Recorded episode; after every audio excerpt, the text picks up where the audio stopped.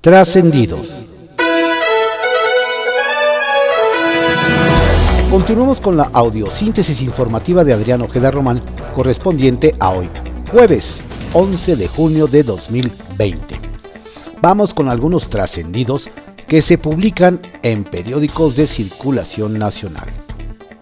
Templo Mayor por Fray Bartolomé, que se publica en el periódico Reforma. ¿Será que Ricardo Monreal ya perdió el toque político o que nomás quiere asustar con el petate del muerto? La pregunta viene al caso porque sorprendió su, su, propuesta de desaparecer los organismos reguladores autónomos y unirlos en el instituto para quitarle contrapesos al Ejecutivo. Hasta ahora, el morenista ha mostrado, y se lo reconocen hasta sus adversarios, un hábil manejo político, tanto para ejercer su mayoría como para frenar a los ultras de la 4T en sus sueños más autoritarios, como el de que el INEGI pudiera entrar a revisar casas y cuentas bancarias. Sin embargo, esta vez es el propio Monreal quien firma la iniciativa para eliminar del camino a los incómodos reguladores en telecomunicaciones, electricidad y en materia de competencia económica. La cosa resulta especialmente sospechosa porque el pretexto es que se quiere ahorrar, pero más bien parece que se quiere debilitar o desaparecer la autonomía de instituciones que no están bajo la sombra de influencia de Palacio Nacional. Por cierto, Monreal parece haberse echado un alacrán por duranguense al incorporar a la bancada de Morena al senador José Ramón Enríquez. Y es que su salida de Movimiento Ciudadano no es la primera infidelidad política que comete. Primero, fue integrante de un gobierno prista, ni más ni menos que con Ismael Hernández Deras. Después fue alcalde de Durango por el PAN, el PRD y MC. Posteriormente, siendo presidente municipal, pidió licencia y se hizo senador naranja. Volvió a pedir licencia y quiso reelegirse como alcalde disfrazado de morenista, pero como no le salió la jugada, regresó a la bancada de MC. Y ahora dio nuevo el salto a Morena. Para dar esos brincos, sus rodillas son tan flexibles como sus principios. ¿Esencial o no esencial? Esa es la cuestión con la industria turística y de lo cual seguramente se hablará hoy en el simposio virtual La nueva era del turismo y que coincide con la revelación de que la balanza comercial del sector cayó en abril 96%. En el encuentro organizado por el Consejo Nacional Empresarial Turístico, que dirige Braulio Arzuaga, las miradas, estarán puestas sobre el secretario Miguel Torruco, quien planteó a la CONAGO declarar esencial al turismo para su inmediata reapertura. Habrá que ver si logran empatar la necesidad económica con la precaución sanitaria. Dicen que Jesús Seade tiene todo para suceder al brasileño Roberto Acevedo al frente de la Organización Mundial de Comercio. Y es que la tradición es que quien la encabece debe ser de un continente distinto a su antecesor. Y con eso de que el funcionario mexicano se la vive en Hong Kong, pues ya la hizo. Confidencial, que se publica en el periódico El Financiero. Sombras tras la iniciativa del INMECOF. Un velo de sospecha se levantó detrás del proyecto de Ricardo Monreal para fusionar el IFT, la CRE y la COFESE en un mega instituto bautizado como INMECOV. Resulta que la presidenta de Observatel, Irene Levy, hizo ver que según los metadatos, el documento relativo a la iniciativa que descargó de la página del Senado fue creado por Vladimir Rosas Pablo, director de área de la oficina del comisionado presidente del IFT, Adolfo Cuevas. Ojalá nos aclaren si fue redactada en el propio IFT o en su caso se deslinden, escribe Levy en Twitter. Lo cierto es que ayer a las 13:40 y luego de que el tema comenzó a circular en redes, el archivo fue sustituido por uno nuevo, ya sin autor y con otro nombre. MC en la batalla por la permanente. Ayer el coordinador de los senadores de Movimiento Ciudadano, Dante Delgado, difundió en sus redes sociales que la representante de su grupo parlamentario en la comisión permanente es Verónica Delgadillo, y por lo tanto así lo notificó a la presidenta del Senado, Mónica Fernández. Sin embargo, está aún por verse, ya que el Pleno de la Cámara Alta eligió como titular al senador José Ramón Enríquez, quien la víspera saltó a Morena, y como su suplente a Delgadillo. Por lo tanto, nos dicen, cualquier cambio debería ser avalado por el mismo Pleno. Ya se verá. PAN va contra vocero. La bancada panista en el Senado que coordina Mauricio Curi presentó una queja ante el INE contra el vocero de la presidencia, Jesús Ramírez Cuevas, a través de su representante legislativo ante el Consejo General, el senador Antonio Martín del Campo. De acuerdo con la bancada blanqueazul, el portavoz cometió, cometió el martes una violación al artículo 134 de la Constitución por actos generados que vulneran los derechos políticos electorales de acción nacional. MIT analiza la coyuntura del COVID. La recién, creada agencia Swan Review comenzó ayer una serie de charlas con personajes ligados a la coyuntura.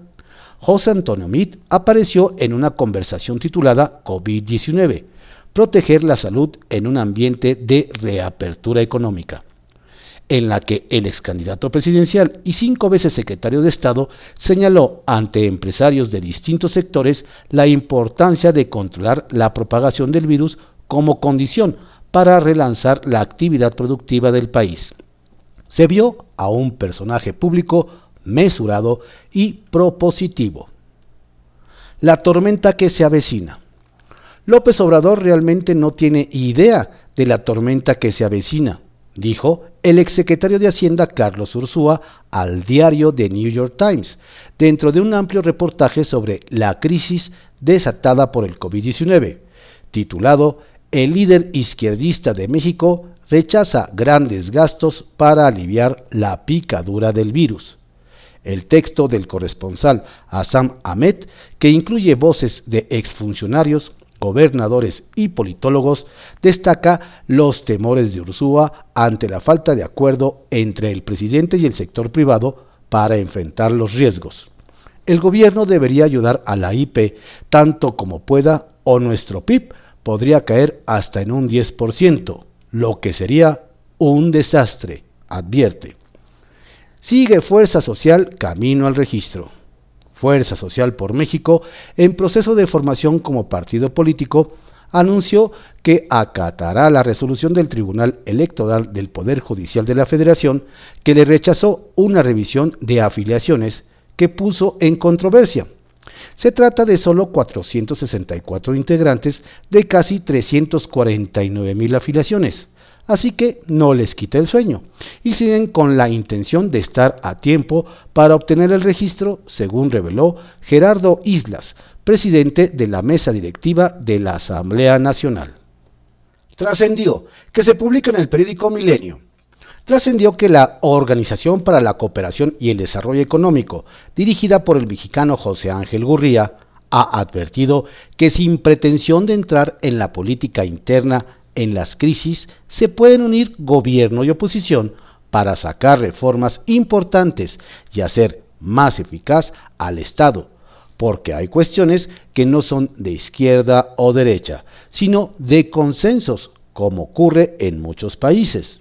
La recomendación explícita es para España y su dupla de gobernante de Pedro y Pablo Sánchez e Iglesias. No sean mal pensados trascendió que el rector Enrique Graue andaba tan de buenas con la noticia de que la UNAM se volvió a meter entre las mejores 100 universidades de grandes ligas que mandó un mensaje por Facebook en el que dice que sin importar la fecha de retorno a las actividades académicas y administrativas presenciales, el aforo y las características con las que operaba la institución cambiarán por la pandemia por lo que habrá pronto disposiciones generales para cada entidad y dependencia Puma. La duda ahora es qué función tendrá el auditorio Che Guevara y cuántos podrán ocuparlo a la vez, ¡Qué nervios! Trascendió que por recomendación del diputado federal y aspirante a la gubernatura de San Luis Potosí, Ricardo Gallardo, el Partido Verde invitó al empresario acerero Juan Carlos Valladares a competir como su candidato a la alcaldía de la capital potosina. Aunque el hombre es bien conocido en el ámbito de las cámaras empresariales, su fama pública y presencia en las portadas de revistas detonaron por su matrimonio con la jalisciense Jimena Navarrete, Miss Universo 2010. Bajo reserva, que se publica en el periódico El Universal. La boa que hace reír y llorar. Después del ridiculazo de dar por bueno un documento del que reconoció no saber ni su origen ni su autenticidad, el llamado complot Boa para quitarle su servicial mayoría en el Congreso y lograr la revocación de su mandato en 2022, el presidente Andrés Manuel López Obrador optó por reír e intentó sacudirse los, los, cuestionamientos con frases chuscas como la de que a él le llegó ese documento por parte del pueblo. Y como su pecho no es bodega, lo dio a conocer sin más. Pero mientras el mandatario reía, el líder de la bancada de Morena en el Senado, Ricardo Monreal, pasaba una mañana complicada para desenmascarar el documento y quitarse la boa de encima. En este espacio le dimos a conocer que un morenista invitado frecuente a desayunar con el presidente había intentado sin éxito que el Plan Boa se publicara en este diario como un descubrimiento periodístico digno de un Pulitzer.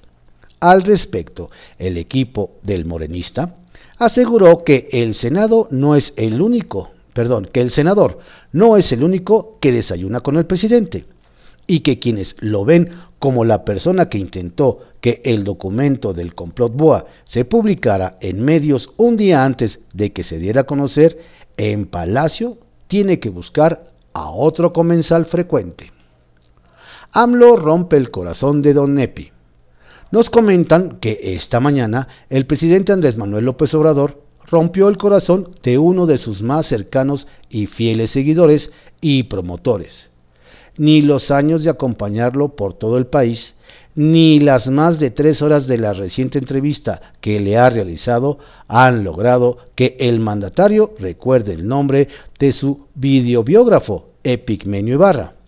Ayer, durante su conferencia de prensa, lo confundió con el escritor y titular del Fondo de Cultura Económica, Paco Ignacio Taibo II. La vez pasada que me hizo una entrevista, que por cierto van dos partes y viene la tercera, Paco Ignacio Taibo hablaba yo de mi agradecimiento y ese pigmenio, le dijeron al mandatario. ¿Quién dije? Paco Ignacio. Epigmenio, epigmenio, epigmenio, repitió entre risas el mandatario. Vaya manera de romperle el corazón a don Epi. La sorpresa que se llevó Morena en el Senado. El as bajo la manga lo traía el coordinador senatorial de Movimiento Ciudadano, Dante Delgado Ranauro, en la salida del grupo del duranguense José Ramón Enrique Herrera, quien se fue a Morena y llevaba el plus de ser uno de los 37 legisladores titulares de la Comisión Permanente, donde su voto dejaba sin fuerza al bloque de contención, que es la oposición legislativa a la autollamada Cuarta Transformación, en la sesión virtual de ayer, en la que Enríquez se sumó formalmente a la bancada de Morena, hasta la diputada Dolores Padierna dio la bienvenida al compañero de luchas, y quien creían era poseedor de un voto de oro. Pero sucede que don Dante hizo valer una letra chiquita de un acuerdo que permite el cambio de jinete a la mitad del río. Y así, don José Ramón fue reemplazado en la comisión permanente por Verónica Delgadillo, que asegura el voto 13, que es kriptonita para la 4T. Nos dicen en la Cámara Alta que sorpresas te da el Senado. Suerte de Mario Villanueva atada a la pandemia. Aunque el exgobernador de Quintana Roo, Mario Villanueva, ya se encuentra por fin en reclusión, domiciliaria, nos dicen que aún no puede cantar victoria. Nos explican que el beneficio que le fue otorgado solo permanecerá vigente mientras dure la emergencia sanitaria del COVID-19. Y aunque por razones de salud y de su edad el exmandatario debería de haber sido liberado desde hace tiempo, el hecho es que la suerte de don Mario está ligada a la evolución de la pandemia, nos comentan.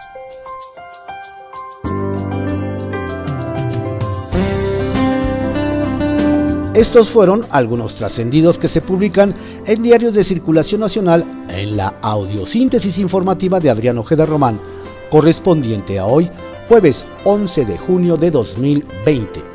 Por favor, cuídese mucho, quédese en casa.